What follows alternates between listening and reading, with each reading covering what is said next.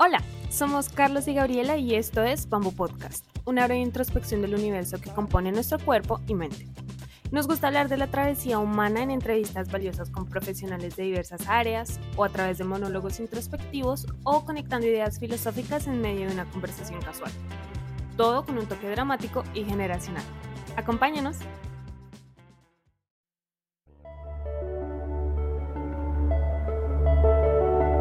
Somos Bamboo Podcast un espacio para crear una mentalidad de serenidad mirando a nuestro interior. Soy Carlos y junto a mi hermana Gabriela exploramos diversas herramientas para alcanzar una vida pasible y satisfactoria. Si quieres entender un poco más de tu mundo y el que te rodea, estás en el lugar indicado para realizar una breve introspección del universo que compone tu cuerpo y tu mente. Acompáñanos cada martes en este viaje. Hola, soy Carlos. Hola, soy Belén y bienvenidos a un episodio más de esta tercera temporada de Bamboo Podcast. En esta temporada hemos explorado diversos temas relacionados con la psicología, como la inteligencia emocional, y algunos aspectos sobre la soledad y la sexualidad y también exploramos algunas herramientas profesionales como las finanzas personales, eh, algunos temas sobre persuasión y neuromarketing. Para hacer esta temporada quisimos cambiar un poco el enfoque y abordar una serie de historias más personales que cuentan caminos de autoconocimiento, reconciliación y una búsqueda para entender quiénes somos en este mundo. La primera de estas historias se titula Cómo trascender el trauma por abuso sexual, yoga, perdón y sanación. Para dialogar sobre este tema se encuentra hoy con nosotros Sheila Valencia. Ella es entrenadora deportiva e instructora de yoga de Morelia, Michoacán. Desde muy pequeña empezó a cultivar la disciplina a través del ejercicio físico, lo cual con el tiempo se convirtió en su pasión y oficio.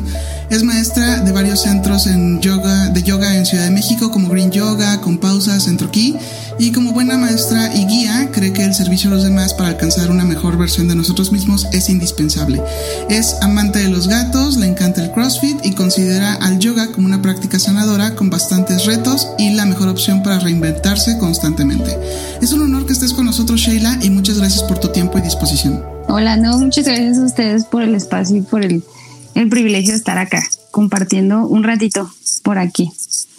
Muchas gracias. Gracias a ti, Sheila. Hola. Y, y, bueno, antes de iniciar, me gustaría aclarar que este episodio tendrá dos bloques, dos partes. En la primera vamos a hablar del yoga de una manera muy general y en la segunda parte vamos a tocar aspectos un poco más personales. Para empezar, la primera, eh, te quiero preguntar qué significa para ti el yoga y cuál estilo practicas. Ok, para mí el yoga ha tenido como muchas fases y ha cambiado un poco de significado según he avanzado en este camino. Eh, en este momento para mí significa en primera servicio. Eh, algo muy lindo para mí es totalmente sanación. Este, y pues es muchas cosas más. O sea, el yoga para mí es también como mi propósito en la vida, es como, como mi camino a seguir y, y pues es algo que totalmente me apasiona así mucho y lo disfruto muchísimo. Entonces es como encontrar el camino. Eh, eso es lo que es para mí. Obviamente el yoga tiene diferentes significados según la literatura que lo leas. El más común y el más así es que yoga significa unión y pues tiene mucho sentido porque pues unes muchas cosas. Eh, tengas o no tengas la intención, el yoga lo hace. El tipo de yoga que yo practico y el tipo de yoga que, este, que también yo comparto como instructora es, hay varios estilos, los más comunes que son, que son acá en México, es Hatha, hatha Yoga, Vinyasa, Hatha Vinyasa, y un estilo que a mí me encanta y es mi favorito, que se llama Yin Yoga. Ese es, esos son los estilos que practico y los que tengo la oportunidad de compartir con la gente que entra a, unas, a un salón conmigo. ¿Crees que la tendencia de practicar yoga va más allá de las posturas o de las rutinas de ejercicio? Digo, he visto muchas veces en Instagram que mucha gente se queda como en la parte física o que es muy visual o etc. Entonces hay como cierta cuestión como, no sé, no sé si llamarlo superficial a través de, de esta, este, cuestión del yoga, pero sí me, causa mucha, mucha curiosidad eso. Mm, yo creo que en este, por, por llamarlo como, como época, como etapa de un ciclo en el que estamos, este, yo creo que es lo que se ve, probablemente sí, se puede quedar ahí, pero este, una de las cosas muy lindas que yo he visto es que el yoga por sí solo cumple muchas cosas. Entonces, si la gente ahorita lo ve como algo que se ve bonito, algo que me que voy a lograr hacer posturas muy bonitas como las que se ven en Instagram, eh, puedo lograr hacer esto o no sé, diferentes cosas. Sí, sí lo puedes lograr y el, y el camino a llegar ahí, el yoga va a cumplir con ciertas cosas, como por ejemplo, para tú llegar a esa parte, pues necesita haber como cierta disciplina, como cierta constancia, eh, cierto, como estar en contacto con, contigo mismo contigo misma para lograr estar a, lograr esa postura que tú buscas. Entonces, digo que sí se puede quedar así, pero está en cada quien sacar el provecho de lo que ya tenemos. Por ejemplo, si ahorita está en una forma muy, muy visual, muy de, pues es lo que vemos en Instagram, si es lo que hay, pues entonces intenciona lo que hay. Es, es, es como muy común el, la, si la vida te da limones, pues es limonada. Entonces, si ahorita el yoga está en un punto donde se, se está haciendo muy superficial, por así decirlo, porque para mí no me parece tanto, pues entonces este, intenciona tu práctica de asanas, que son las posturas, este, a algo un poquito más profundo. Si no lo logras intencionar todavía o todavía no es como tu propósito, de todos modos, la postura, la práctica de posturas cumplen ese propósito de generar algo en ti, algo en tu cuerpo tu cuerpo, en tu mente, en, tu vida. Siempre y cuando haya constancia, obviamente, y disciplina. Y eso supongo que también depende mucho del maestro, o sea, de cómo vaya direccionando el maestro a los alumnos, cómo enseñe las, las asanas, las posturas, para que para que si no, no se quede en lo superficial, porque siento que hay una, como que esa tendencia que mencionaba Belén, tiende a quedarse solamente como en, sí, como aerobics o como ejercicio, como algo del gimnasio. Em, eh, pero pues puede ir más allá, pero sí, como tú lo dices, lo importante es que haya como ese, ese, ese contacto. Y, y eso me, lleva a la siguiente pregunta, que es, eh, ¿por qué? O sea, bueno, está muy, muy vinculada, que es ¿por qué consideras que solo se da como este acercamiento superficial? Y la industria, pues, que hay alrededor del yoga, pues, se ha, se ha beneficiado de eso en, en, en, gran manera. Por ejemplo, en la pandemia, pues, hubo un mucha gente que pues se quedó en casa efectivamente y pues empezó a practicar el yoga, pero que no, no lo dejó hasta ahí, o sea, como un tema de, de, pues de postura solamente. Entonces, eh, ¿por, qué, ¿por, qué, crees que se puede dar eso? O sea, ¿por qué crees que a, lo mejor como que se puente entre lo físico y tal vez lo espiritual o, una introspección? ¿Por qué crees que es, puede ser, o sea, como que la industria vende solo lo primero y no tanto lo segundo? Ok, bueno, quisiera regresarme tantito a, la pregunta anterior. Eh, y ahorita retomo eso, perdón. este, también eh, tiene que ver mucho el, estilo de yoga al que llegues a practicarlo. Eso también es muy importante. Hay diferentes estilos de yoga, eh, está el Ashtanga, está el Vinyasa, hay muchos que salieron ya del yoga contemporáneo eh, está rocket yoga y muchos estilos así, que, que todos pues nacen de, del vinyasa, por así decirlo. Hay uno que se llama Yiva o sea, hay muchísimos estilos de yoga. Entonces sí, o sea, depende de al estilo que te acerques, sí vas a obtener también ciertas cosas. Hay estilos por así solos que te van a llevar a un camino. Entre esos es el yin yoga. A mí por eso me encanta ese estilo. El yin yoga es un estilo que combina un poquito la teoría taoísta con posturas de yoga. Es más o menos em, como la base de la acupuntura, las líneas energéticas que tenemos en el cuerpo. El yin yoga, por medio de las posturas, trata de desbloquear esos, em, no sé, como, como ese, ese bloqueo energético que puede haber en todo nuestro cuerpo, con base a esa teoría. Entonces, ese, ese estilo de yoga es muy meditativo y de hecho hay una frase muy linda del yin yoga que dice, eh, no utilizamos este, el cuerpo para entrar a la postura, sino la postura para entrar al cuerpo. Entonces es una, es una, es una práctica muy interna, muy personal. En algunos casos es como muy confrontativa porque se trata de estar como, como quieto, o sea, como estar en tu práctica, en tu postura. Las posturas pueden durar tres, cuatro, cinco, seis, siete, hasta 10, 15 minutos, hay posturas hasta de 20 minutos, entonces quedarte ahí abriendo ciertos, primero la parte de tu cuerpo que estás trabajando y de ahí te vas a partes mucho más profundas. Obviamente la mente, la mente y tus emociones van a, van a estar ahí. Entonces, ese tipo de yoga por sí solo va a cumplir con eso. Que a lo mejor si te vas a una clase de Ashtanga, que es mucho más dinámica. Sí lo va a cumplir, pero tal vez en, una menor este, proporción. proporción. Exactamente. Y bueno, regresando a tu pregunta, Carlos, de ahorita. Eh, yo creo que ahorita en este punto el yoga está así, por, precisamente yo creo que por la pandemia, por el, nivel de, ansiedad, de estrés, de aburrimiento que llegó del, del hecho de estar encerrados. Y pues lo más accesible era el yoga, porque lo único que necesitas es un tapete, nada más.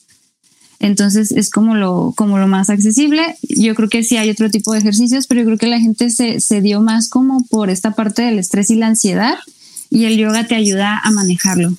Te ayuda como a, a liberar esa energía o a transformarla en otra cosa que te pueda funcionar. Em, y entonces se empezó a hacer como un poquito más popular, eso es desde mi punto de vista. Entonces, lo que tú buscas en Instagram, pues lo es lo primero que vas a ver. Necesitas como encantar por la vista. Entonces es, es por eso que yo siento que la gente se acerca por lo que ves, porque el yoga de cierta forma podría ser un poco acrobático, pero no creo que sea tan normal que una persona de 50 años vea un gimnasta que se para de manos y diga, ah, quiero ir a, ir a hacer clase de gimnasia. No, pues no que a lo mejor vi un yogi que tal vez está parado de manos, pero a lo mejor en la siguiente foto está meditando, entonces va a decir, ah, esto lo veo más accesible para mí. Entonces yo creo que mm, el primer encanto pues es por lo que ves. Ya de ahí cada persona puede elegir como hacia, hacia qué estilo o hacia dónde o qué propósito le va a dar a su práctica. Eso es lo muy, eso es lo más importante. Fíjate que eso me parece bien interesante en la cuestión de poder establecer tal cual como diferentes estilos para cada persona, ¿no? O sea, creo que es algo que, que incluso nos podría beneficiar porque digo, no todas las personas pueden hacer el movimiento este de ponerse los pies arriba, o sea, es, sobre todo si vas empezando, ¿no? Eh, ¿Cómo considerarías que cada estilo nos pudiera ayudar a esta conexión? Hablabas hace ratito de, conectar el, cuerpo y de conectar la mente. Entonces, ¿cómo, pudieras eh, tú explicarnos eh, cómo, te ayuda el yoga para este, lograr esta estabilidad física y mental? ¿Y qué tipo de yoga, o sea, qué tipo de, estilo podría beneficiar más a, este, a esta interacción. Ok. yo creo que lo primero que ayuda a que el yoga sea tan, tan lindo y, cumpla con tantas cosas es el contexto. Porque de por sí siento que si mencionas yoga, las personas en general tal vez tienen una idea de lo que es. Eh, hay gente que, que la mayoría o sea, que no tienen idea de qué es yoga para tal vez lo primero que se te viene a mente es, es como tranquilidad, como paz. A mucha gente me decía, a mí no me gusta el yoga porque nada más es sentarte a meditar. Así como. Entonces, el concepto general está. Entonces, eso ayuda a que te vayas a una clase de yoga y no te vayas a una clase de gimnasia, una clase de aerobics. Entonces, ya por ahí como quiere decir que ya buscas algo diferente. Entonces, si ya tienes ese interés, es donde viene esta parte que, que tú dices, Belén, como buscar el estilo que a ti te conviene, el estilo que tú quieras. Y a lo mejor no lo, no lo vas a encontrar a la primera. Yo el yin yoga no lo descubrí a la primera, yo ni siquiera sabía que existía cuando me empecé a certificar en yoga. Fue en mi segunda certificación cuando me di cuenta que existía y dije, wow, esto está hermoso y yo quiero esto para mí. Entonces, toca como hacer ese descubrimiento personal y ver cuál es el, estilo que a ti te conviene, porque tanto puede haber personas, puede haber eh, chicos muy dinámicos o chicas muy intensas que les guste el ashtanga y ahí van a encontrar esa conexión que sienten, porque tal vez lo que ellos necesitan es un reto para su vida. A lo mejor va a llegar otra persona totalmente diferente, no sé, se me ocurre un hombre, no sé, este, que su estilo de vida es muy acelerado y lo menos que quiere es llegar a un salón y que lo estén acelerando.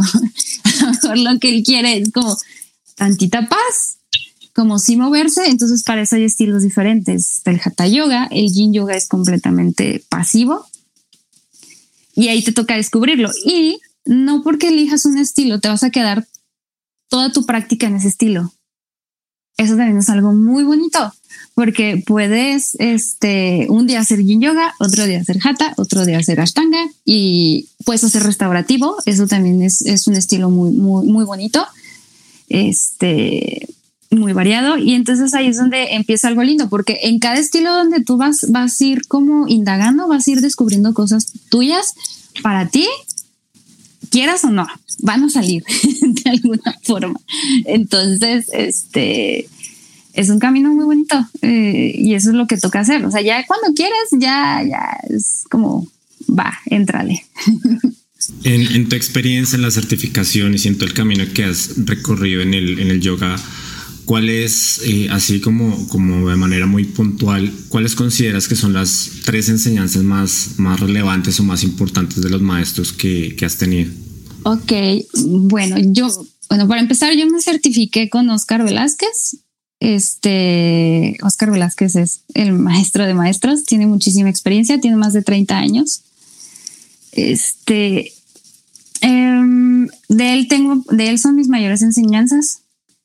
La primera es no perder como la esencia del yoga, no dejar que se pierda la esencia del yoga, que mm, pues sí, va más allá de las posturas, va más allá de las posturas, es encontrar algo más espiritual, algo más interno, igual y no tanto espiritual porque cualquier persona con cualquier creencia lo puede practicar. O sea, eso también es algo muy lindo del yoga. Entonces tal vez es como algo más profundo, puede ser emocional, puede ser psicológico, puede ser espiritual, eh, puede ser un desbloqueo en tu vida en general, puede ser algo hasta físico que creas que te tiene atorado ahí desde mucho tiempo, algo totalmente físico, el yoga te puede servir. Entonces esa es la esencia del yoga. Entonces con, con mi maestro se aprendí como no, no, no, no dejar que el yoga se haga superficial al 100%. ¿ok? La siguiente enseñanza sería como hacerlo por amor, por servicio, por apoyar a los demás y eso es algo que a mí se me quedó muy grabado y es, sí, de cierta forma como mi propósito.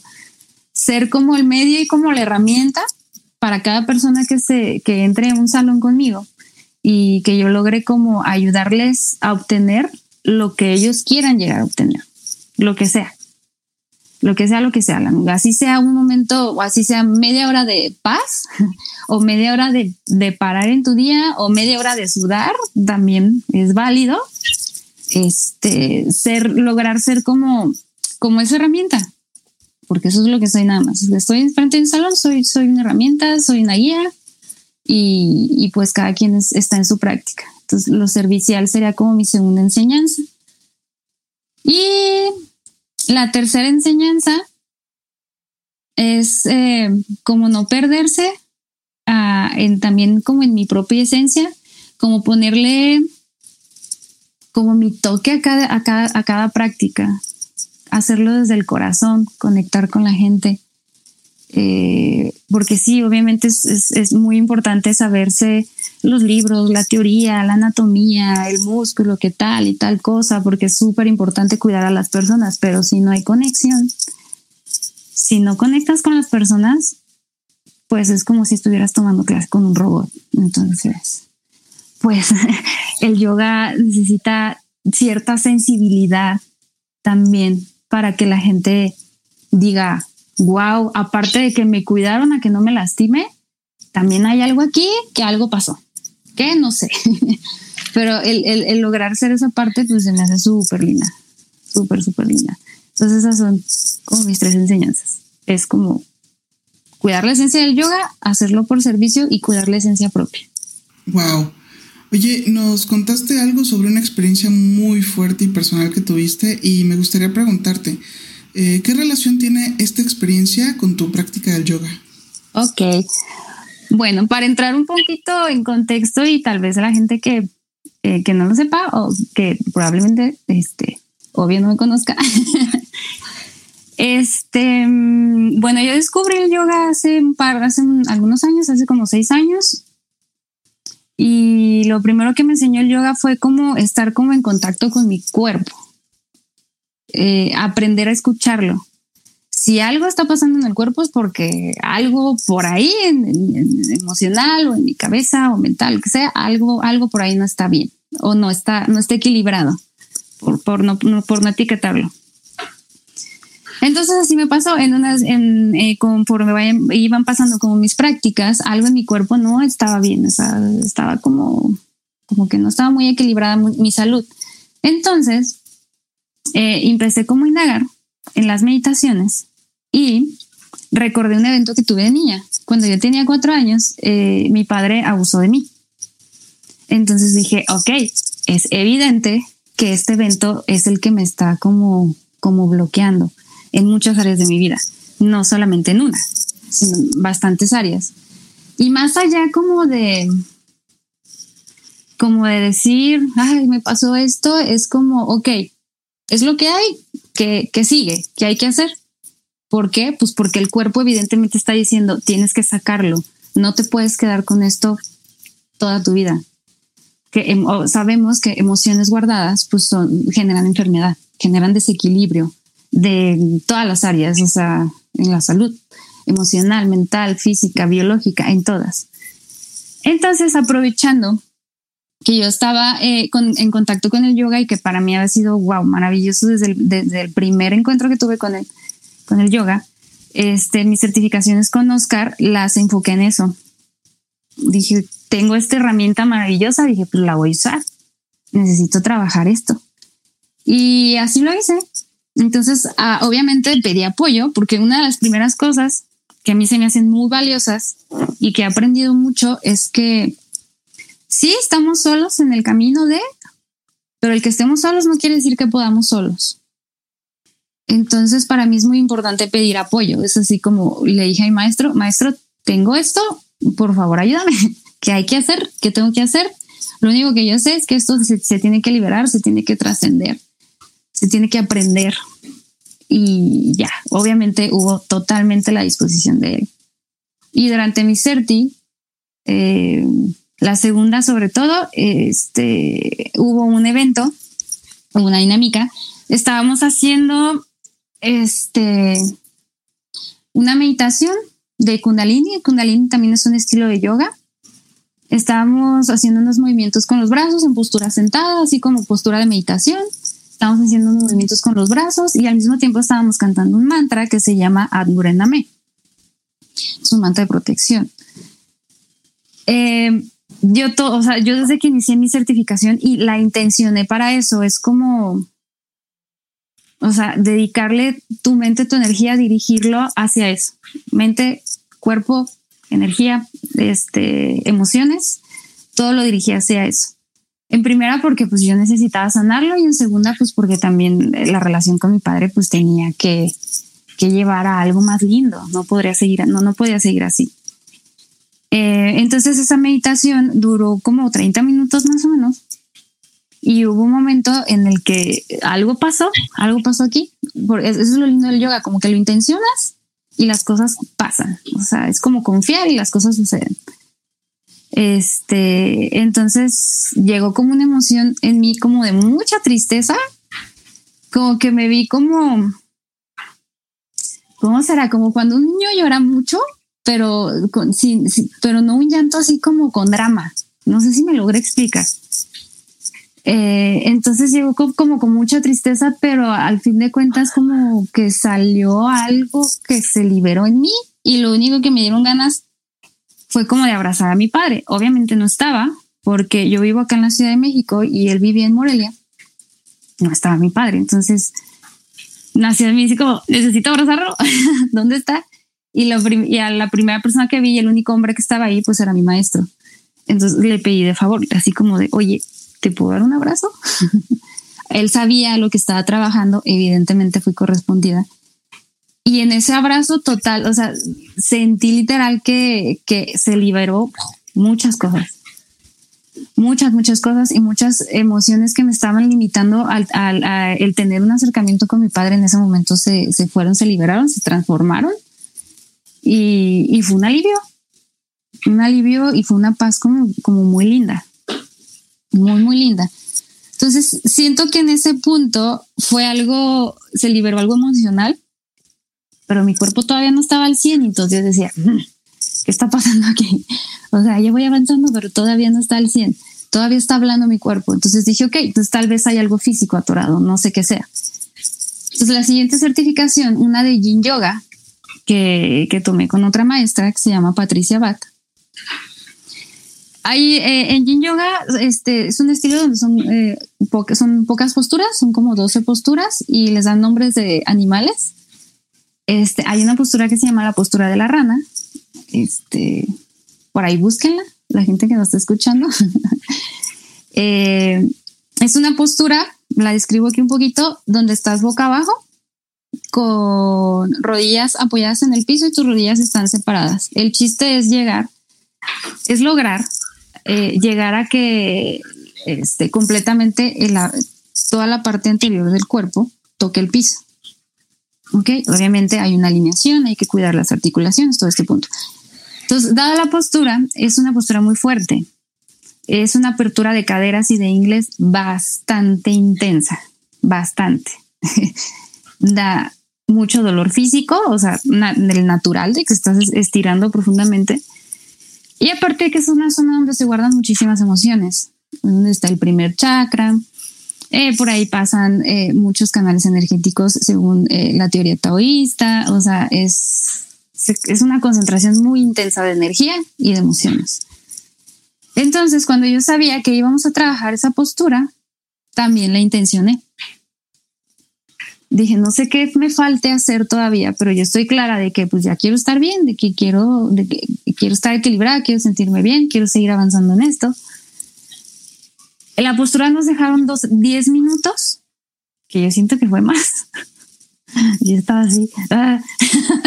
Entonces, eh, llega un momento porque hay como, como, como duele, eh, o sea, pues es como un instinto querer evadir el dolor de cada, de, cada persona. Es, o sea, como que luchas un poquito, como que luchas ahí, como que sí siento, como que no siento, como que me voy, como que, como que si me dejo oye, me va a doler muchísimo. Entonces, en primero como que yo me harté de eso, de estar como luchando contra la postura. Entonces hubo un momento en que dije, no, ya basta, ya, ya, ya estoy cansada.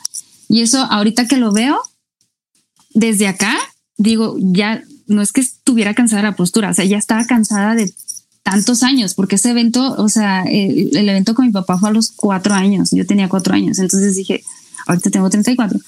Eh, cuando pasó lo, lo, de la certificación fue aproximadamente hace tres años, o sea, tenía 31, dije, ya, o sea, dije, ya basta, ya estoy como cansada de vivir así, de tener esto aquí que no me deja.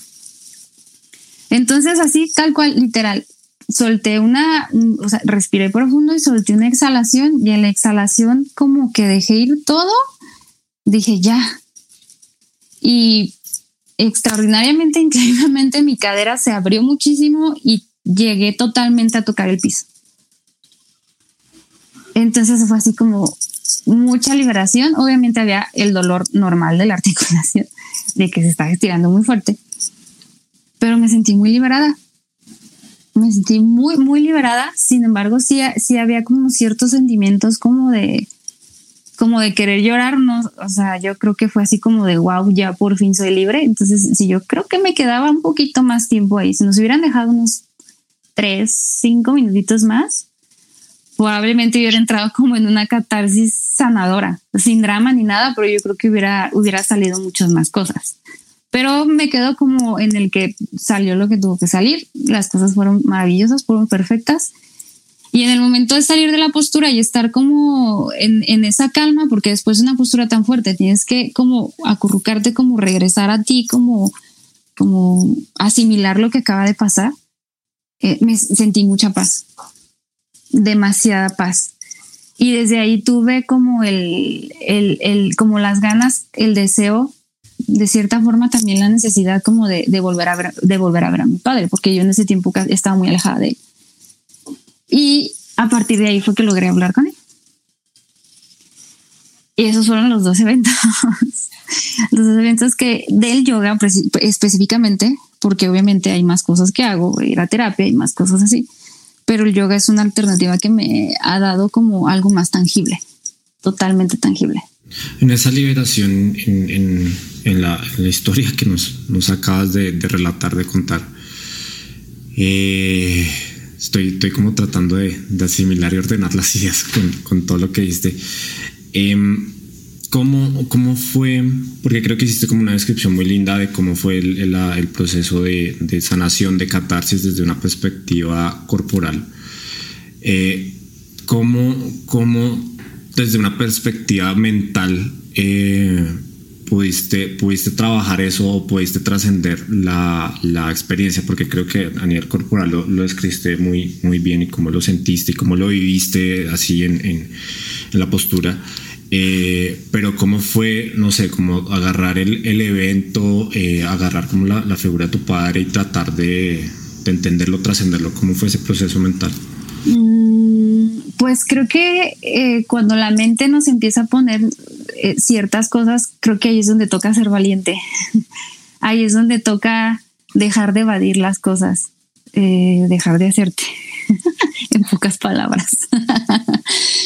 Eh, es donde toca como agarrarte y decir, a ver, o sea, porque la postura, como te decía, y el estilo es muy meditativo, es muy interno, es un estilo silencioso. Este, la, la mayoría de los maestros, hay maestros que sí lo hacen, yo en lo personal no lo hago, este, que hablan durante, durante tu práctica, yo no. Y esa vez así fue. Este, la maestra estuvo, estuvo como en silencio entonces la mente empieza, pero con todo.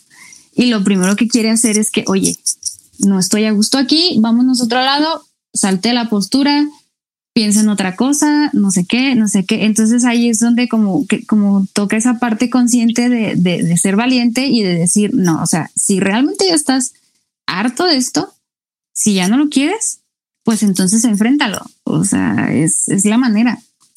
Enfrentarlo más no, más no pelear con eso, ¿sabes? O sea, siento que hay una diferencia muy grande el, el, enfrentar las cosas al pelearlas, o sea, ¿de qué te sirve pelear? ¿Para qué te desgastas? Es como, a mí lo que me pasó es que venían imágenes a mi cabeza, recuerdos del evento, de todo, así tal cual.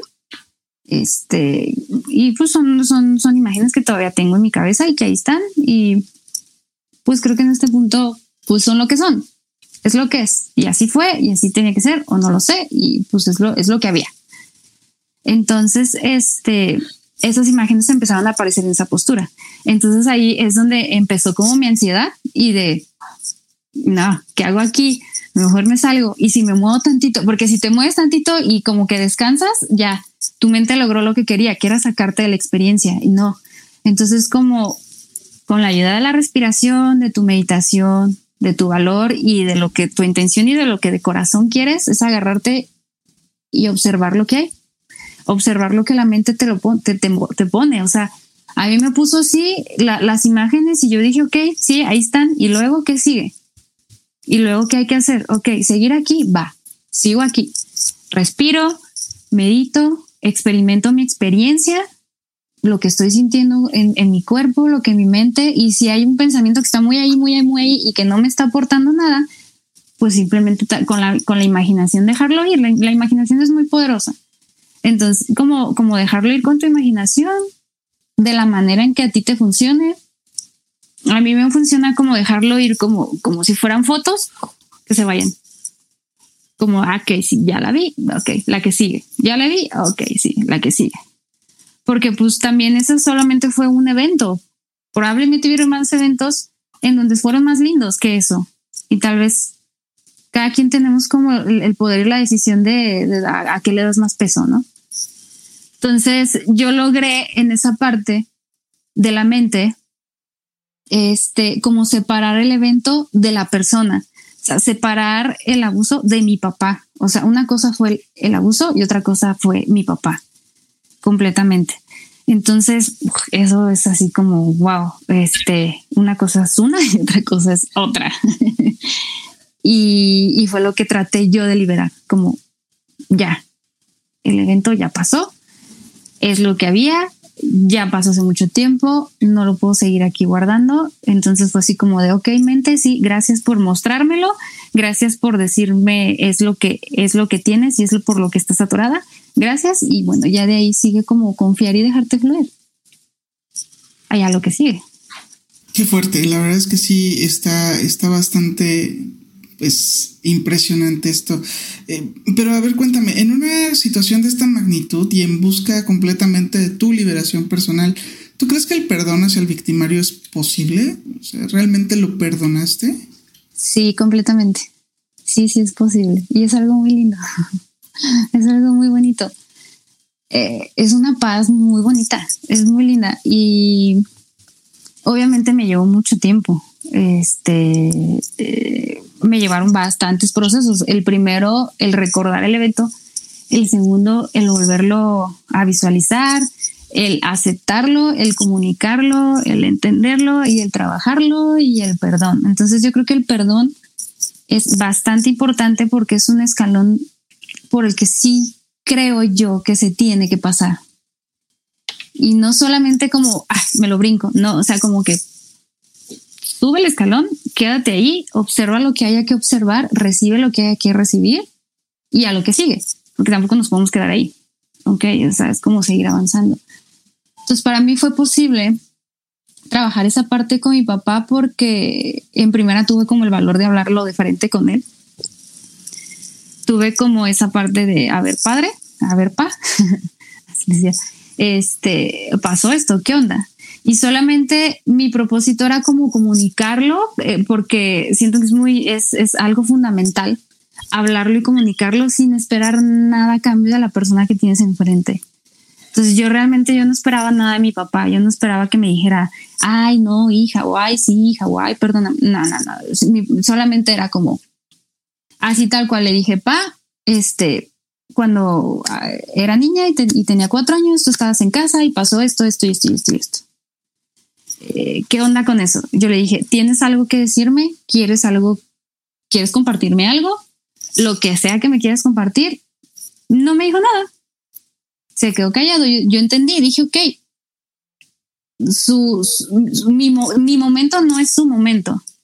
Entonces ahí fue donde también dije, o sea, una cosa es lo que pasó y otra cosa es mi papá. O sea, mi papá tiene cosas, tiene su historia.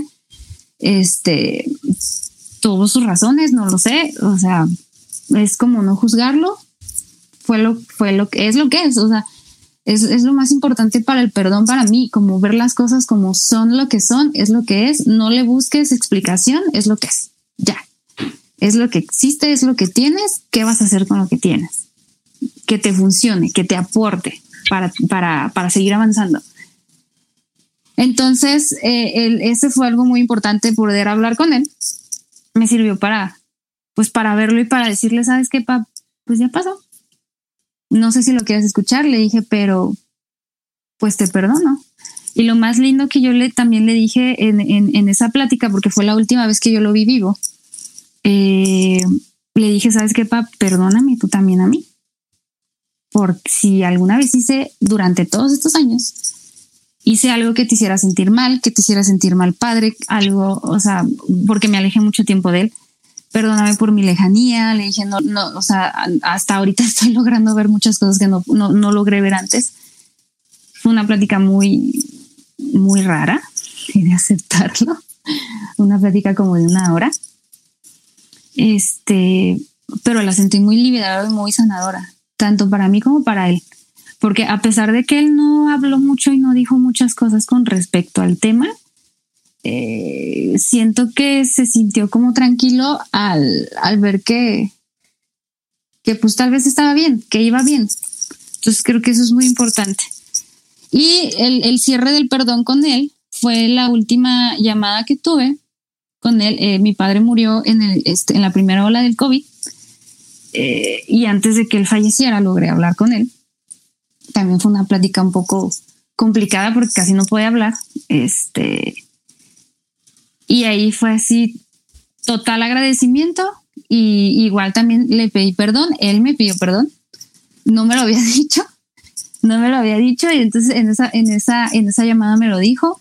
Y pues obviamente le dije, pa, o sea, obvio, o sea, es no, o sea, como obviamente no te preocupes, le dije, le agradecí todo porque pues si no, si no fuera por él, porque si no fuera por él y por la manera en cómo, cómo fue mi vida con respecto a él, tal vez no hubiera llegado al punto en el que ahorita estoy, tal vez no sería la mujer que ahorita soy. Y eso siempre lo he valorado y siempre lo, y siempre lo voy a agradecer. Siempre, esté donde esté, siempre se lo voy a agradecer. Y se lo agradecí y también le pedí perdón y le dije que, que estuviera en paz conmigo. O sea, no dije, parte a donde tengas que partir, vete como en paz. Yo le dije, te amo mucho, te admiro mucho. Este, fuiste lo que tuviste que ser. Así, sin juicio, sin una etiqueta. Y, y pues ya. Y eso fue como, como el cierre. De ahí falleció tres días después. Y listo. y listo, así ha sido. Yo sé que todavía hay cosas que trabajar, yo sé que todavía tengo cosas que trabajar, para eso pues hay más cosas. No solamente se queden con el yoga, hay más cosas. es muy importante ir a terapia. Hay una parte donde, donde hablabas de, de, cómo fue el proceso de, de perdón. Eh, yo personalmente creo mucho que la reconciliación y tratar de, de solucionar como esos temas del pasado y de, y, de, la infancia y los problemas que tuvimos con nuestros padres son fundamentales porque afectan pues, nuestra vida como adultos. Y, y, si uno no perdona como ese tipo de cosas o cualquier cosa en la vida que generó un impacto fuerte, pues es como una carga que vas a llevar toda tu vida y te va a pesar y te va a arrastrar y es tuya porque a lo mejor la otra persona o ya no está en tu vida o ya falleció lo, lo que sea. Em, pero sí siento que es como una gran responsabilidad afrontar eso uno y dos tratar de decir ok pues ya no suelto esto por mí por, por liberación y uso las herramientas que considere útiles para, para mi vida o sea o para, para que, que, que me resuenan que me, que me funcionan eh, y de, de, manera general, en ese, como en esa línea, quería preguntarte, que ya creo que ya como que está más o menos respondida la, la, la, pregunta, y es, eh, como de manera resumida, cómo conciliar los errores de nuestros padres en la infancia, porque yo siento que no, pues nuestros padres, nadie, nadie tiene hijos pues, sabiendo cómo ser padre, eh, pero cómo podemos conciliar ese, ese tipo de, de, situaciones como de una manera más, más eh, resumida, como más concreta con base en lo que nos contaste. Yo creo que eh, yo creo que lo primero es entender que ellos tienen su historia, que obviamente no saben ser padres y yo creo que los hijos tampoco sabemos ser hijos. Entonces yo creo que entender esa parte que nos lleve a no juzgarlos, a aceptarlos este, tal cual son. Y se dice fácil, pero sí es un camino bastante complicado. Es un, camino bastante complicado y es algo en lo que a mí el yoga me ha ayudado. Eh, algo tiene el yoga, o sea, es tan maravilloso para mí que el simple hecho de practicarlo te hace una persona pues más en paz más en paz, como pues yo creo que tal posiblemente también la meditación lo logre hacer. Lo lindo es que el yoga incluye meditación. Entonces, eh, esa parte yo creo que es como lo principal, en no juzgarlos. El, el, ay, es que porque mi mamá es así, porque mi papá es así, y es que no me entienden, y es que no sé qué. Pero yo creo que si nos, si nos ponemos también en los zapatos de ellos, yo creo que están exactamente igual que nosotros. Yo creo que por sus pensamientos han decir es que qué le pasa a mi hija, es que qué le pasa a mi hijo y es que no me entiende y es que yo soy su padre porque es así conmigo, que no sé qué, que bla, bla, bla, bla, bla. Entonces, yo creo que eh, el amor a los padres debe de ser totalmente desinteresado. O sea, quitarnos de la cabeza el es que es mi papá, es que es mi mamá. Por eso tiene que. No, Nadie tiene nada, nadie tiene que hacer nada, ni, nosotros como hijos, ni ellos como padres. Entonces yo creo que el amor desinteresado es lo más lindo que hay. O sea, como el te quiero, te amo tal como eres, te admiro. Así, bueno, en el caso así, así es con mis padres. Este, y pues así eres, está bien, no importa, es como también el aquí estoy. Yo sé de alguna forma que obviamente eh, eh, mi padre cuando estaba vivo estaba cuando yo lo necesitaba, mi mamá evidentemente lo está cuando yo la necesito y, al revés. Y, creo que es así lo principal, creo que es quitarnos el juicio hacia ellos, tratar de buscar explicaciones de por qué son así, pues como que por qué, pues porque no saben ser padres simplemente. Sí, creo que no sabemos ser, ser seres humanos, mucho menos ser, hacerte, hacerte cargo y responsable de otra vida más. O sea, de guiar otra vida. Y obviamente siempre lo que vas a querer es guiar a esa vida a algo mucho mejor a lo que tú obtuviste. Siempre. O sea, no he escuchado de un padre que no, que diga, ay, no, que mi hijo se quede aquí nada más, aquí abajito. No. Un padre siempre va a querer que te que supere. O sea, siempre. Entonces yo creo que como entender esa parte de, mis papás están aquí por mí, para mí, para lo mejor de mí. Eh, en la adolescencia creo que esa es una frase muy común de lo hago porque te quiero, lo hago porque te amo. Pues sí, es así. Hay que, hay que realmente agarrarla, entenderla y, abrazarla de tu corazón de, ok, es así. Y si a lo mejor sus acciones no, no concuerdan con sus palabras o al revés, las palabras no concuerdan con sus acciones, son un poco incoherentes, pues pues yo creo que es parte de lo mismo de, de, día a día seguir aprendiendo a ser padres. Aunque los hijos estén grandes, yo creo que es lo mismo. Todos los días sigues como aprendiendo y también los hijos, seguimos aprendiendo a ser hijos. Y que se dice muy fácil, ¿no? De ahí aplicarlo y trabajarlo y entenderlo son años y años y, y, el primer paso, agregaría lo que tú dices, eh, es ser consciente de, de, eso. O sea, que a lo mejor uno a veces por, su, por el mismo ego, por las mismas expectativas que, que uno puede tener, uno exige mucho, pero uno no entiende tanto. Entonces, eso también es, es importante tenerlo en cuenta pues para que haya para que no haya resentimientos pues para que todo fluya. Porque si uno pues, pues, los seres humanos somos muy complejos hay muchos problemas pero creo que siempre las cosas al final salen bien y uno pero uno tiene que proponérselo de una manera consciente o sea no simplemente porque pues bueno es que así son las cosas y pues no hay nada más que hacer y, y sentémonos a llorar pues tampoco porque pues así vamos a estar, vamos a andar traumados toda la vida y pues como que tampoco, tampoco se trata de, de, eso, o sea, le agregaría solamente eso, que, que sería tener cierta conciencia y, cierta responsabilidad de las cosas pues para, para vivir uno en, en, paz con uno mismo y con los demás, que es finalmente lo, lo más, lo más trascendente, lo más importante.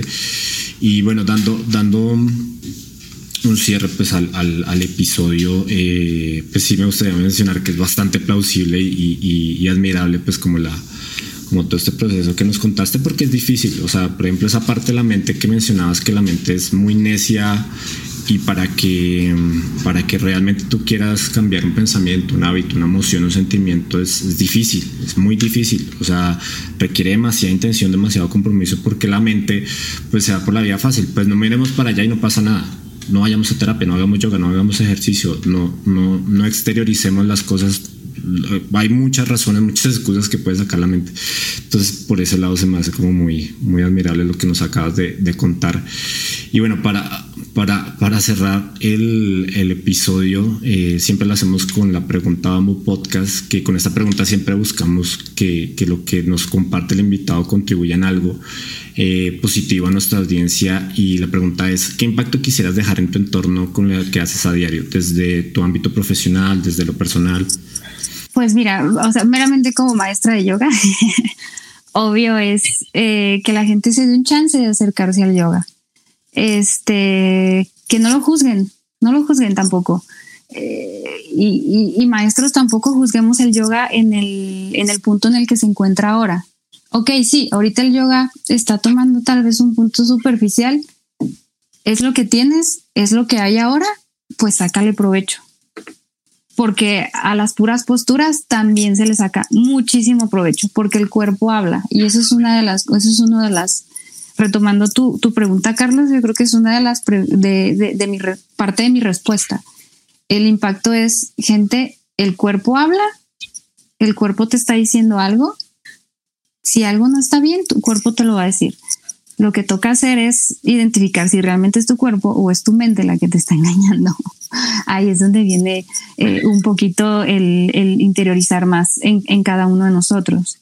Ese sería como el impacto que yo quisiera dejar a través del yoga, que, es una herramienta en, lo que, en la que tú puedes indagar sobre, sobre ti mismo, de lo, en el aspecto que quieras, de lo que sea. Puede ser desde algo físico, algún dolor, alguna lesión, que mucha gente se acerca al yoga por eso, porque ah, me mandaron a yoga porque me lastimé, porque esto, porque el otro, está perfecto. El chiste es que te acercas. Eh, que porque tengo ansiedad, hay mucha gente que llega porque es que sabes que sufro de ansiedad, está perfecto. O sea, sea lo que sea, lo que sea, es, es, es tu propósito, es el propósito de cada persona y de esa manera es perfecta y de esa manera requería llegar. Pero hazlo, pero sí acércate, no lo postergues, no lo, no lo dejes. O sea, si, si te está apareciendo la oportunidad es por algo. Y en ese proceso que, que aquí quisiera como mencionar una de mis frases favoritas, en ese proceso es, es un proceso de aprendizaje o de desaprendizaje. Es como ser muy gentil con nosotros mismos. Cuando estamos aprendiendo o quitando creencias o desaprendiendo algo, hay que ser muy gentil con nosotros. Mm, creo que los mayores jueces somos nosotros mismos hacia nosotros mismos. Eh, entonces hay que quitarnos ese juicio a nosotros. Es que no puedo, es que no soy flexible, es que me cuesta mucho trabajo, es que no me puedo concentrar, es que ni siquiera puedo meditar porque todo el tiempo estoy moviendo. O sea, a ver, sí puedes. Si alguien más lo pudo hacer, entonces quiere decir que es, es accesible para todos y sí lo puedes hacer. Entonces yo creo que solamente toca como hacerle caso a que si te está apareciendo en tu vida, acércate sé gentil en tu camino, no te juzgues y sé constante. Sí, porque también no es como que ah, se acercó al yoga a mí, este, llego a una clase y ya, ya lo logré. No, toca ser constante. Sí, hay que ser constante, disciplinados y, y, las cosas después llegarán y confiar, confiar. Entonces el yoga para mí es como, como mi propósito de vida, como, como mi, mi camino en esta vida para lograr conectar con la mayor cantidad de gente posible en el menor tiempo posible de que, de que puedes lograrlo, lo que tú quieras. O sea, puedes lograr mediante el yoga trascender algo importante para ti. Gracias por tu tiempo y por tus respuestas, Sheila. Eh, cuéntanos en dónde te pueden encontrar nuestros oyentes para dudas o inquietudes sobre el yoga. Eh, me pueden encontrar en Instagram como arroba SheiCout, lo de letreo es S-H-E-Y-C-O-U-T.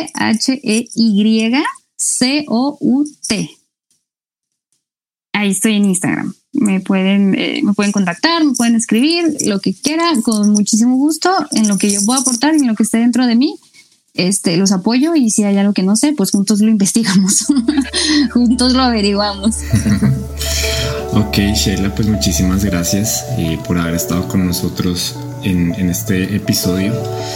Y bueno, pues muchas gracias a quienes nos han acompañado también eh, durante esta gran temporada de Pamo Podcast. Nos quedan dos episodios más y los esperamos el próximo martes para continuar explorando el universo que compone nuestro cuerpo y nuestra mente. Recuerden que nos pueden encontrar en Instagram y explorar las dos primeras temporadas donde también nos acompañaron invitados y temas muy interesantes. Hasta el martes. Bye.